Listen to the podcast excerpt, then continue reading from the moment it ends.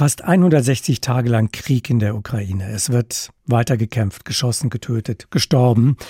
Und es wird noch weitergehen auf unabsehbare Zeit. Und trotzdem gibt es auch ein Alltagsleben in diesem Land, in den Gebieten, die nicht unter Beschuss sind. Und da läuft auch noch die Wirtschaft mehr oder weniger.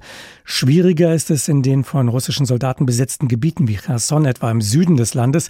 Dort ist Andrei Postuschenko Betriebsleiter eines landwirtschaftlichen Betriebes, den er nun von außen lenken muss, quasi telefonisch. Denn als er Anfang des Krieges seine Familie in Sicherheit gebracht hat, besetzten russische Truppen diese Region. Wir haben schon häufiger mit ihm gesprochen und ich wollte diesmal von ihm wissen, wie läuft denn derzeit Ihr Betrieb? Können oder konnten Sie die Ernte einbringen? Die Ernte ist schon eigentlich vorbei. Das war natürlich eine sehr, sehr schwierige Ernte. Wir konnten nur circa 60 Prozent von unseren Flächen ernten.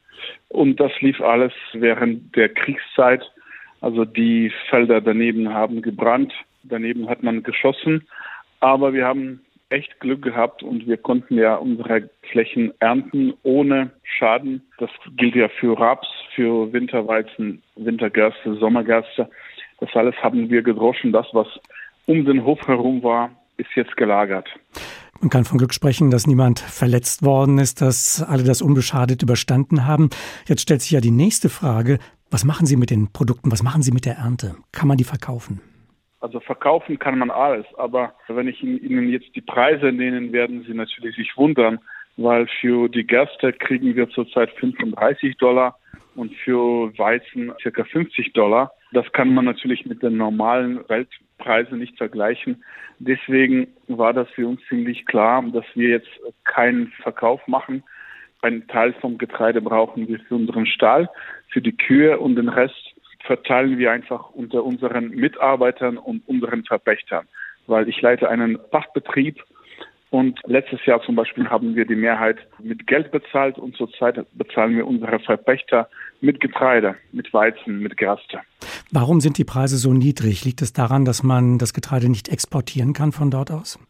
Ja, erstens, wir haben, wir können das natürlich nicht exportieren, weil wir keinen Zugang zur Ukraine haben. Und diese Preise werden uns von den russischen Zwischenhändlern angeboten.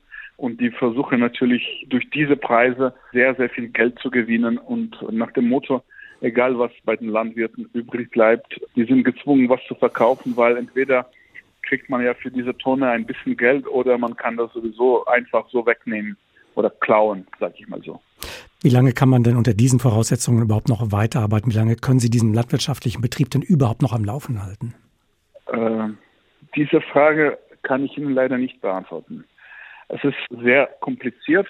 Also unser Glück ist natürlich, dass wir noch einen Milchviehstall haben und da wird ja täglich noch ein bisschen Milch gemolken und wir verkaufen dieses Milch für Bargeld. Und mit diesem Geld können wir zumindest unsere Mitarbeiter bezahlen. Das reicht natürlich nicht, um zu investieren, das reicht nicht jetzt, um irgendwas Teures zu kaufen, aber es reicht nur für tägliches Bedarf und für diese paar kleine Kleinigkeiten, die wir kaufen müssen, nach dem Motto Diesel.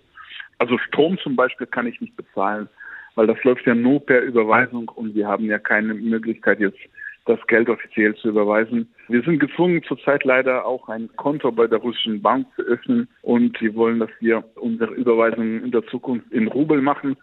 Aber wir als Betrieb machen das nicht und versuchen weiter auf der ukrainischen Seite zu sein und wir wollen nicht mitmachen. Inwieweit wird die russische Besatzung Sie denn diesen Betrieb weiter leiten lassen von außen?